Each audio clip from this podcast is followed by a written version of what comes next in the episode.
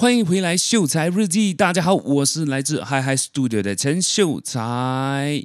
耶，那今天呢，我们要聊一些比较不一样的东西，也是我最近 discover 到的一个话题，也不是话题，就是一样一个名词啦。而这个名词呢，就叫做达克效应。那当然，可能对于这个名词，你可能会很生疏，甚至是可能第一次听到，诶，什么是达克效应呢？但是你一定会有曾经高估自己的这个经历，对吧？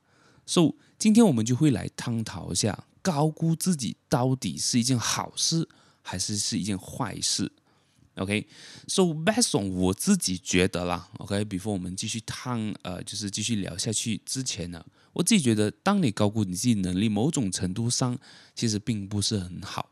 我就假设今天你是一个呃公司的管理者。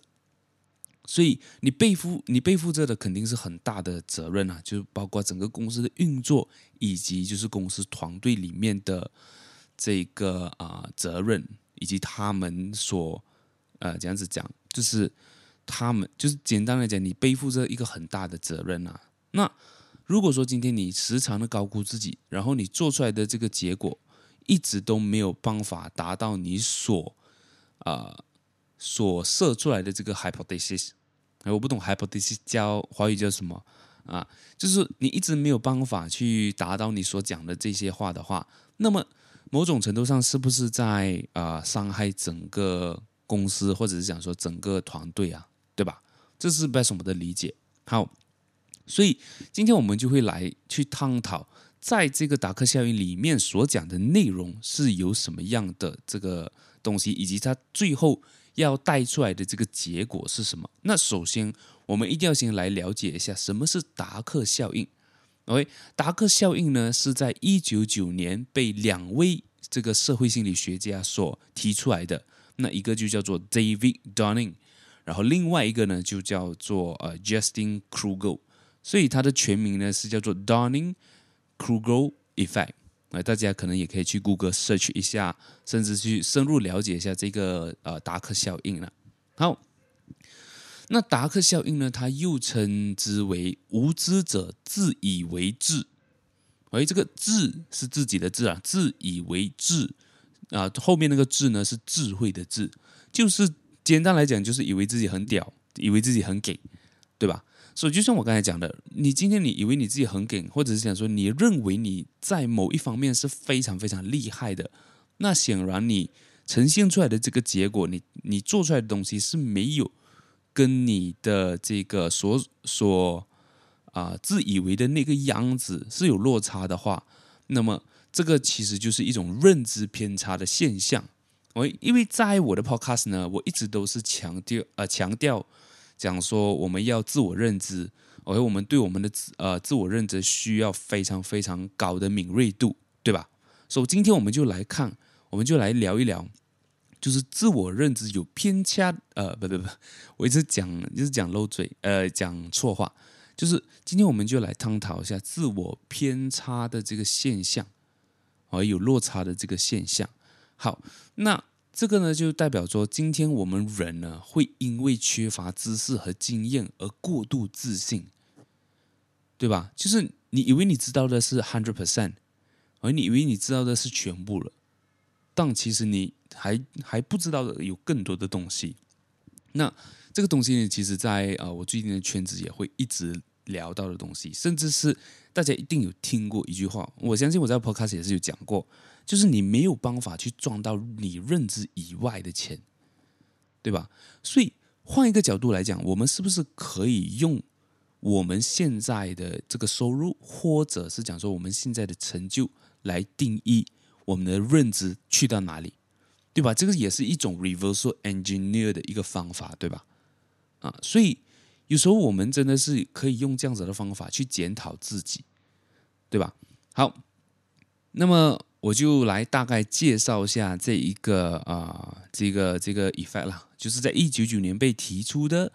然后这啊、这两个心理学家呢，他们就做了一系列的这个实验，发现这种现象呢，像我刚才讲的，就是主要就是啊、因为缺乏知识甚至是技能，所以让人家让自己觉得说，啊，我其实是可以干这件事情的。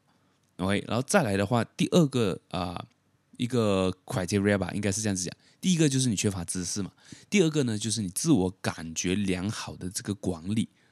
那当然，对自己有自信是一件很好的事情，但是自信跟自我良好是有非常非常大的 gap 的。OK，所以我们其实就要找到这个 in between 的这一个平衡点，绝对不要让自己觉得是自我良好，OK，而是很有自信的去做一件事情，很有自信的去呈现一些事情。OK，好，那在工作中甚至是生活中呢，其实达克效应也可能会导致一些问题啦。就是高估自己的能力，可能会导致人们或者是讲说你的团队、你的员工在呃，就是对于工作的这个难度和复杂性低呃低估去，因为你高估你自己嘛，你会觉得所有事情都很简单，那其实并不是这样子，可能有一些 task。它真的是很难，有一些东西它真的是需要更有经验或者是更高的 skill 才能够完成的一件事情，但是你却觉得说你今天是可以完成的。好，so 我就简单的去跟大家分享，OK，这个啊啊、这个效应了，然后也就是告诉大家，就不要让无知呢去毁了你，对吧？so 这个过程。OK，我就想说这个自我认知的这个过程是要怎样子去进行的。那我就分为很简单的 input 跟 output。哎，就是 input 的时候，你你要索取知识嘛，就你比如说你听、你上课、你看书、你看电影，就是你一直在 input，input 进你的脑袋，对吧？你 input 了，中间呢，你就会透过一些思考，就是我们啊、脑袋的工作，你就会。把你这些 input 的 information 去整理、去规划、去思考，思考了过后呢，然后你才做 output，哦，你才做决定，或者是你才仔细的说出来，对吧？好，这个就是简单的一个 theory，我跟大家去分享一下啦。So，其实真正的智慧呢，是当我们每一个人。都认识到我们对于生活，或者是自己，甚至是周围的世界有了解多么少的时候，对吧？有有一句话应该是讲说啊、我相信大家也听过这句话，就是我们没有办法去赚到认知以外的钱，对吧？我对这件事情没有认知的话，就没有办法去赚这份钱。所以其实也是一样的，我们用 reversal 的这个方法。来看回来，今天我们所拥有的成就，今天我们所拥有的收入，看你怎样子定义啊。有些人定义成就，有些人定义收入，But in 任何一个方法，它都是可行的。就是就可以知道我们的认知其实在哪一个 level。如果说今天你有这样子的认知，你却没有赚到这样子的钱，那么这个可能就是达克效应所想要表达的一个东西了。OK，so。这个东西呢，其实他想要传达一个东西，就是我们要倾听他人的意见，保留自己的判断。这个其实很重要的。OK，倾听他人的意见，不是讲说，哎，我听了，我想办法去反驳他。因为我相信很多人在这个世界上，OK，甚至是我自己有时候也是会啊，对啊，就是当人家一跟我讲说，哎，他的 opinion，或者是他觉得这件事情要用 A 的方法来做，那我肯定会想尽办法去 proven。对吧？我想要 proof 我的方法其实是对的。那 before 我在做这个动作之前呢，我觉得更应该就是好好去听，然后去分析，分析了过后才去啊、才去做任何的抉择，或者是才真正说出你的想法。因为我觉得啊、嗯，要这样子讲呢，就是因为我们知道大多数很多的这个。啊、很多人都会觉得说，一个好的 salesman，OK，今天我就讲 salesman 呢，作为销呃作为例子，今天一个很好的一个 salesman 呢，他的口才一定好，但是我们却忽略了他倾听的能力，对吧？你以为今天一个 salesman 他很厉害，他很呃做的销售 top sales，你觉得只是因为他的口才好吗？但是我跟你讲，我遇过很多很多口才并不是很好的，甚至是很内向的。没，就是可能说话会结巴，像我自己，我面对人，我说话，我说话其实就会结巴。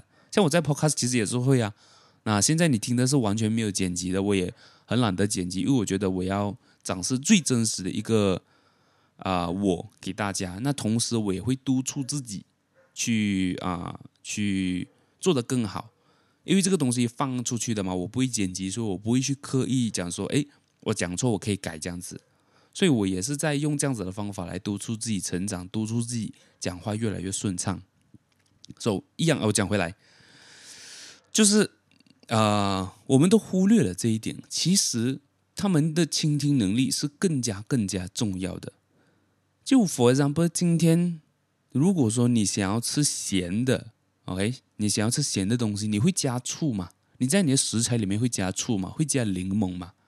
不会吧。今天我加了醋，加了柠檬，这些东西，呃的 outcome 是这个食物一定是酸的。对吧？所以你的这个倾听能力也是非常非常重要的。今天你倾听的所有东西，才能够呃带进你的脑袋去思考。所以你的 outcome 其实是跟你听的东西、跟你感受的东西是很大很大关系的。所以我们其实不应该只是专注于我要怎样子把话说好，或者是我要怎样子把话说的美、说的好听、说的让人家。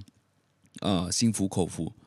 那你今天你要让人家心服口服，首先你一定要知道他要的东西是什么，对不对？那要怎样子知道他要的东西是什么？从听嘛，从感受嘛，从看他的行为举止嘛，对不对？这些就是在 input 的动作。所以，其实销售的本质，今天如果你是一个 salesman，你是，我觉得，呃，甚至你是公司老板，你是一个企业家。都应该有的这样子的一个想法，就是说，它其实就是一种情感的转移。我会，我们人会做出这个购买的动作。今天我会跟你买这个东西，其实是基于情感，而不仅仅是逻辑。尤其是现在我，因为我在，因为我的工作关系，其实我也是有发现到，人家不会因为。你的产品的这个啊、基数，或者说你产品的这个数值很好，而跟你买单，对吧？以前可能会了，因为以前好的东西很少，尤其是在我小时候，很多山寨版啊，很多人做盗版啊，CD 也盗版，什么都盗版啊。OK，但是现在每一个人都可以做出很好的产品，那为什么我要跟秀才买？这些都是基于情感啊。你以为真的是逻辑吗？No，这些都是基于情感。所以，其实我们可以从这个效应呢，就是学习到说，今天我们除了要去把口才练好，当然这个是重要的啦。今天你口才会好的这个基础是在于你懂得去聆听，你懂得知道啊、呃，应该不是讲说你懂得，就是啊、这样子讲，就是你会接受那一些。你不曾知道的一些知识，或者讲一些讯息，OK，所以了解自己也算是一种能力。即使你的所有其他能力都很强，比如说你工作能力、你写报告的能力、你画画的能力、你啊、读书的能力、你背书的能力都很强，但是了解自己，它也算是一种能力。因为真正自我察觉，不仅是需要了解我们自己，还需要知道。我们在眼里，其他人的眼里是什么样子？That's very important. You know what I'm saying？就是这个，其实我也觉得是我的一个弱势来的啦。我没有办法去想象到，其实我在别人的眼里到底是一个什么样子。所以，其实我也是透过今天这集 Podcast 好好去学习一下，要怎样子能够啊、就是了解自己到某一个程度、某一个 extent 过后呢。就可以知道说，哎，其实我在别人的眼里是什么样子啊？所以在这一个啊、在这个啊、效应里面呢，其实有讲到一个点，就是应该不是讲说讲到一个点，就是有一个一个总结。我的总结呢，其实就是当你知道你不知道的事情，其实会比你变一个聪明人来的更有用。OK。就是你尝试去 discover 一些你不知道的事情，去增广见闻。我们所说的增广见闻，其实就是 try to 去 understand，try to 去明白，去 discover 那一些你不曾知道的事情，或者想说不是你领域的东西。这个我父亲也曾经跟我讲过，就是我们什么东西都要略知一点，这样子你在出去跟人家交谈的时候，你才有办法去 continue 那个 conversation。所以，我觉我相信这个也是啊、呃，在讲的同一件事情呢，也就是说，在讲关于这个自我认知偏差的这个现象。喂，so 你可以想象一下，OK，你是一个圈子，OK，你你或者是你可以拿一支笔，一个一张纸来画出来，你先画一粒圈。然后这个圈呢，就是你的能力范围，OK。然后你在外面，你再画一个圈，是啊、你你所你以为你知道的东西，OK。大家会 get 到我，我可能再来过一次啦。就是如果说你在 on on the way 去拿你的笔跟纸，OK，你画一个圈，这个圈呢，其实就是你知道的事情，就是 whatever you know，OK，你知道这样子啊、写文案。你知道怎样子拍影片？你知道，就是总之是你知道的东西。所以你知道东西，肯定就是在你的能力范围之内，你能够做到的东西。然后你再画一个圈，那这个圈呢，就是你以为你知道的东西，其实你并不知道。OK，所以 other than 这两个圈，OK，就是在外面那个圈的外面，就是你不知道你不知道的东西。所以你看啊、哦，你一张纸里面你画一两个圈，其实也就很小而已。但是你不知道，你不知道的事情是非常非常多的。这个我觉得是，当你今天有意识到你自己有这样子的呃心态或者这样子的思考量的时候呢，我觉得就已经某种程度上是非常非常好了。因为很多人他们是没有办法接受到，或者讲说没有办法呃感受到，就是说，哎。我有，我有我不知道，我不知道的东西。我在他们的世界，在他们认知里面是没有这回事的。哎，就是只有一些啊，我知道的东西跟我不知道的东西啊。OK，so 在这个过程当中呢，其实我们更应该要弄清楚我们自己的天赋是什么，我们自己厉害的地方在哪里。这个就是你的能力范围之内了，对吧？就是比如说，我知道我会写文案，我知道我会拍摄，那在这个东西呢，我们就要去寻找，哎。我是不是真的擅长做这件事情啊？我会做这件事情，跟我擅长做这件事情也是两件事情啊。我会，但是我不是不不一定会做得很好。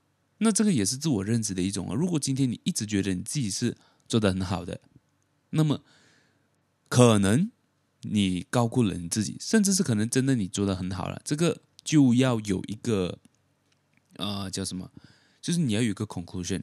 你要怎样子去定义你做的东西真的是很好？那肯定要来自外界啦，对吧？或者是比如说你是做生意的，你是做买卖的，这样子用什么来定义呢？你的收入，或者讲说你的 sales 咯。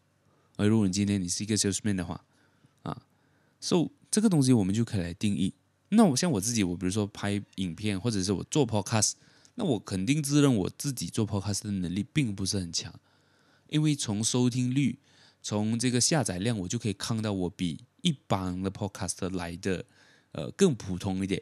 OK，当然我不会想，我我我不会去讲我自己很差，但是确实用数据来讲的话，我并不是那个最优秀的，也并不是 above average 的人。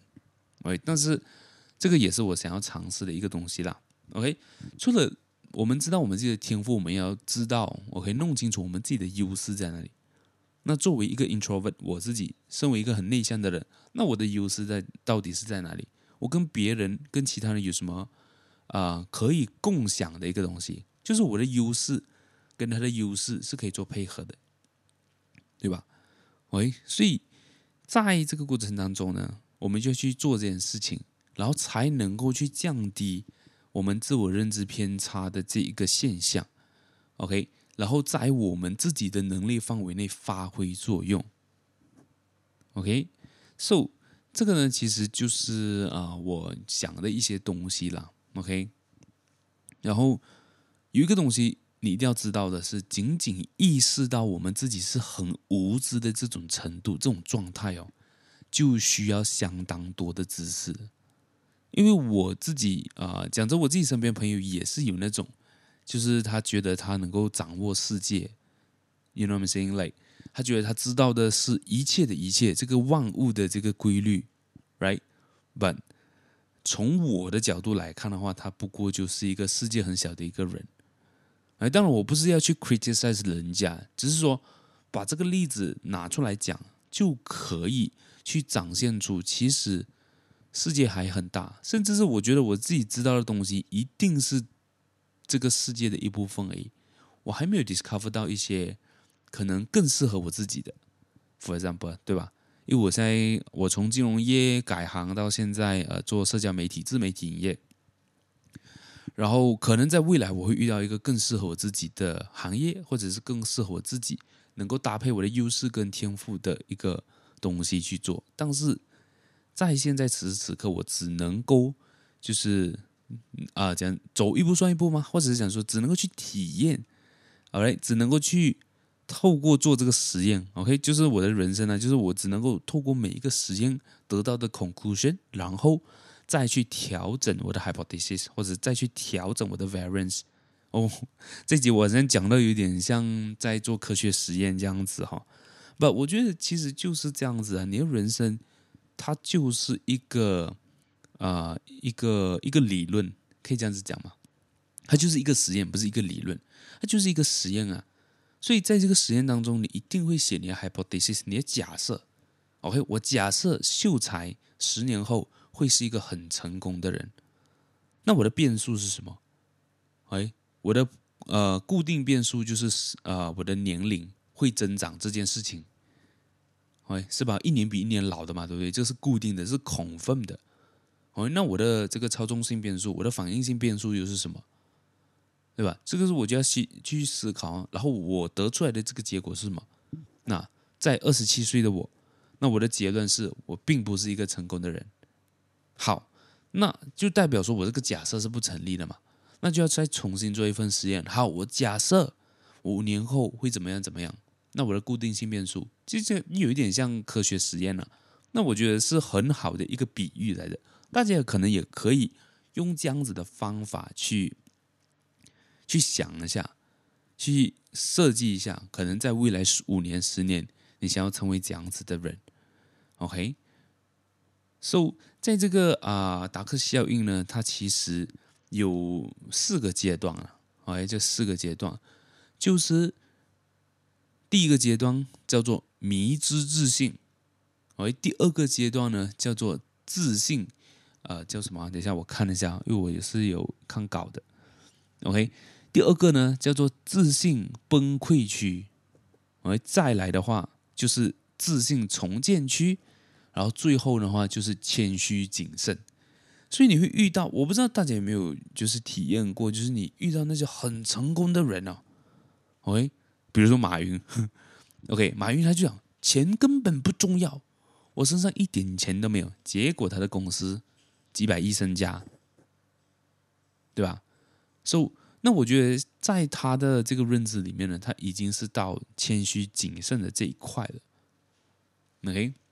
那我们就来去大概讲一下这一个这四个区块，你自己是在哪一区呢？OK，所以迷之自信当然就是很简单，你你根本都不知道你自己不知道这件事情，那当然你就会很迷之自信哦。诶，我就是全世界，全世界就是我所想的那样，因为你根本都不知道你自己不知道。而再来的话，就是你知道了你自己不知道，这时候可能你会呃信仰崩塌。或者是你可能对于某一些事情会感到很失望，会感到崩溃，这个就是你的自信崩溃区。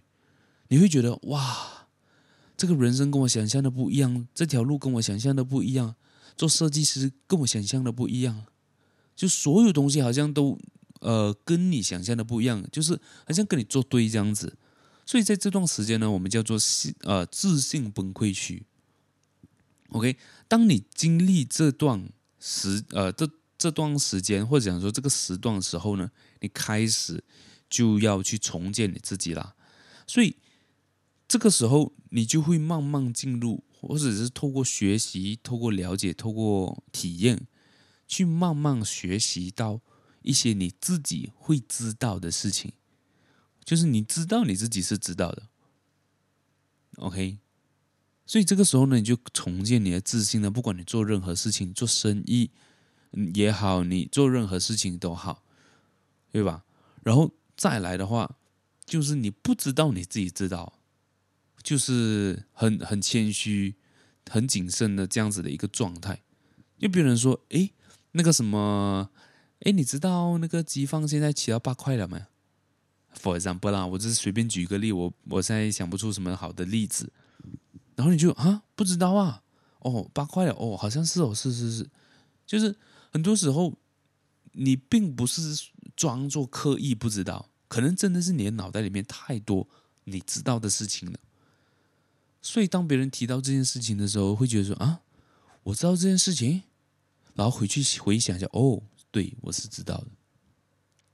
对，所以这样子的一个状态呢，在外人看来，你就是一个很 humble 的一个人，你就是一个很谦虚的人，甚至是一个很谨慎的人。所以大部分的人，而我讲了这四个区嘛，但大部分的人他们都倾向于高估自己的能力，而且我跟你讲，能力越差的人，他越会高估自己的能力。这个可能大家不信，但是大家可以尝试去观察一下身边的同事也好，朋友也好，anyone，你可以去观察一下，就是你看他做事情，呃，做出来的这个结果跟他这个人是不是有落差？哇，他迷之自信，哎呀，我这个做的最好啊，这个就是我做的，就是来，这个是这个市场上最好的东西，最好的 plan，啊，最好的赚钱模式。他跟你是这样子讲嘛？把做出来的结果是什么？那么他一个月他消失都没有，对吧？或者是做两三个月就做到半死不活，对吧？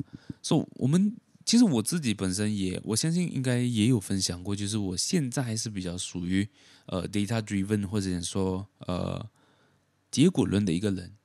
而我曾经我相信我也是这种非常会高估自己能力的，我觉得我自己很顶。对吧？那我觉得自信肯定是好事。我不能够讲说，呃，你不高估自己能力，那你就一直呈现很自卑的状态。这个我觉得是非常非常大的，呃，应该是说可能会是你之后会遇到的一个灰色地带。会自卑不代表说你不高估你自己，呃呃，你呃要这样子讲啊，就是你不高估你自己的能力。不代表说你一定要自卑的活着，才叫做不高估你自己的能力。OK，所以我觉得就是在在这个过程，或者讲说在这所有东西，你必须找到一个 sweet spot 啦。哎，那我讲的好像白讲这样子。OK，so 那我们要怎样子发现到自己是否高估自己呢？OK，所以我这边其实是有两种方法，就是。简短的两种，一个叫做内观，一个叫做外察。那什么是外察呢？外察就是由外向的了解自己，而明白他人是如何看待你的，而别人对于你的 opinion 也好，别人对于你的这个呃说法也好，其实是很重要的。而这不是叫你说很刻意的去在意别人的眼光，而是非常理智、非常啊、呃、有。学术性的去研究这件事情，然后了解你自己嘛，因为你了解自己，你肯定需要做功课的嘛。So，我们是从外面知道，从外人、从别人的眼里来看一下，哎，我自己到底是什么样子的，然后借此呢，去让自己用更客观、更全面，呃，就是了解自己。而再来的话呢，就是内观，就是我们内心。呃，对于自己的各方面的了解，就从这两个下手。那我觉得可能比较容易的，一定是从别人口中去得到对于自己的一个概念嘛。就像我刚刚啊，我、呃，就是我公司呢，呃，他们有要我做一个测试，是 by Ray Dalio 的，我叫 Principle U 啊、就是一个网上了，就做一个测试。so, 里面呢，他们就问到一些问题，就是。别人会不会形容你是一个极度可靠的人，或者是在别人的眼里，你是否是一个自信的人？他会问这样的问题。那我自己，我哪里知道哦？就是来，我也很少就是从别人的口中，就是呃，从别人的口中去说自己到底是一个怎么样的人。所以这时候我会很 jam，哈，我到底要怎样子想？我现在此时此刻也没有办法去想象别人是怎么样看待我的。那这方面，我觉得我需要去花更多的力，就是在未来，因为我今天我也是意识到了嘛，诶，好像是哦。然后可能在未来的话，我可能就会常常去问，啊、可能你对我的看法，你对我做这件事情啊，我啊、怎可以怎么样啊，这样子去了解自己的一个状况，然后再从内心去了解真正自己的想法是什么，然后会不会就是有太过偏激的想法，想办法呢，就是让呃让我的整个思考量或者讲让我的想法更客观。啊，这个我觉得是可以学习的一件事情，因为认识自己呢，它其实就是一个很漫长的一个过程，甚至是你可以用你一生在做这件事情。就是说，他没有讲说一定是要到啊、到就是你要到像刚才我所讲的，你一定要到一个你很谦虚或者是你很谨慎的状态，才叫做圆满。那我觉得。这个人生反正很长着嘛，今天我们在这个世界上，OK，就是甚至可以活一个世纪，对吧？活一百岁，那当然不是每个人，我是想说，normally 都可以到七八十岁嘛，对吧？所以人生还长着呢，像我现在才二十几岁，所以我也有很长的时间去 discover，我 discover 我自己，去对我自己的认知去做更深层的这个解剖也好，或者是想说做研究也好，那。今天我录这一集呢，也主要就是想要带出这个意识啦。因为今天如果不管你是做什么的都好，其实我觉得这也是对你有很大的帮助。但尤其是今天你是一个领导，或者是想说你是一个公司的管理层，那我觉得更应该要去好好做这件事情。为什么呢？因为你背负着是整间公司的命运，你背负着可能是你团队的这个命运，他们吃粥吃方是。掌握在你手上了，所以你的责任是非常非常大的。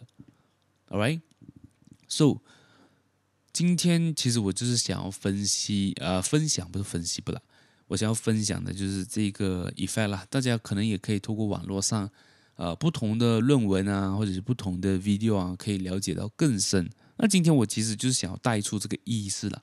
哦，这个过程它其实就是一场探索，一种学习。我们不应该去。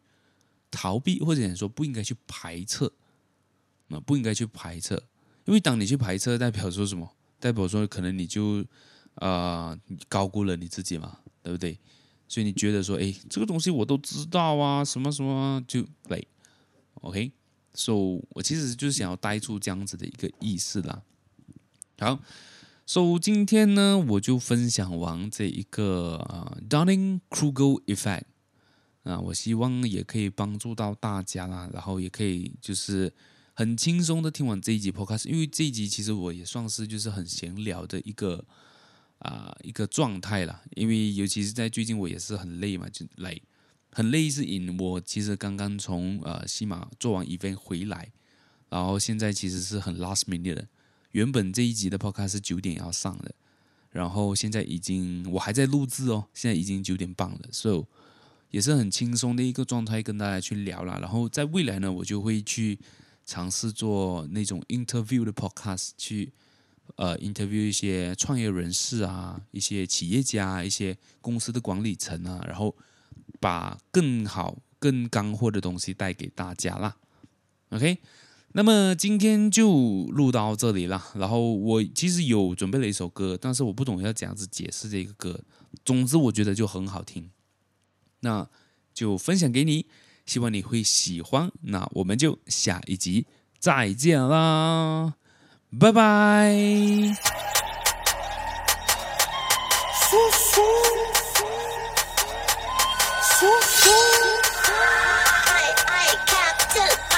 What's up, boys？你们喜欢在哈窝里斗，红着眼睛盯着 K.O. 的 hit song，有对手，三点星说唱上帽子戏法。太过瘾喽！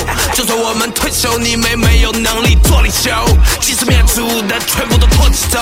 你在背后说什么闲话？播你的歌曲太过廉价。I don't care 都可以理解，是我对 homie 说的原话。你提倡有规有矩的有场游戏，可怕有人有意有戏有人有意，或者有名有姓无情有名有利，走起来了 homie 兄弟，为了拉我的兄弟，就像诺亚搭建方舟，创建了乌托邦，把每周都双休，给了吐的他，你不会想知道我吃了多少的苦头。Yes, 我魅力 CSC，这里 hip hop 就是主流，最高的喊着加喊，所以我的 flow 难上加难，想追上我难上加难，何况我们把团长大团，哥们都像外人，回去发抄一百遍的三字经，三百音乐教你做人，就像观世音。CSC，we're back to street。帮你们搭个天梯，哈，千里孤河白眼狼我色。搞不定我，my friend，说是你我，my game，新的 Z 我，I say，搞得一坨，不服理我，他们鸡婆还得跪，做做力多，干嘛跪？其实与我，money，我和我，现在 people，元鸡蛋卡卡骆驼，全没了伴，你吃我我，不离的比靠最 over，所以把我像是王和马可，你那还是去狗狗，我那是长臂狗狗，你那就是去狗狗，老子一出来直接给你夺命快，你唱的歌喉也不明白，把你的脸拿来摸地毯，老子的血就往萝莉往往来，我拒绝那些大哥们的胡搅蛮缠，你们是五条我现在站在这，虽然路程很坎坷，从爱的西边变成个本地马哥，再一次整个 CG 全部坐缆车，我说的元年属于整个湖南的，必定会呐喊着，给他们写挽歌。Finally，是富兰杯，干破绝壁稳，血管里有点冰，送爱基地血里狠，从来就不停止，因为老子从小在街上混，不用靠外部蹭热度，老大破穿他妈雪碧冷，你谈老四分，我的家伙跑大，我的破酸有吉他，我的比那里出不来，看气氛就气氛，S E S E 他们都不傻，过新地中午大有领导气色不不，我全没了城市经典，期待的你城市精选，level 太高看不到地面，在 I F S 什么城市定点，带走掉个海路，到底已经不看白跑，都能谈学生就差了，等发生气我也不傻了，我不走过你这过桥桥，喊你激动二十里的欧婆婆，你是过不去了对面孤遥遥，老子等你躲在这胡罗罗，说喷气臭就脸中你高手你是错了，就这里写你背，我靠这个你心里操的一动，我们走你三分钟的拳击内。That's me, cloud more fine, I'm saying.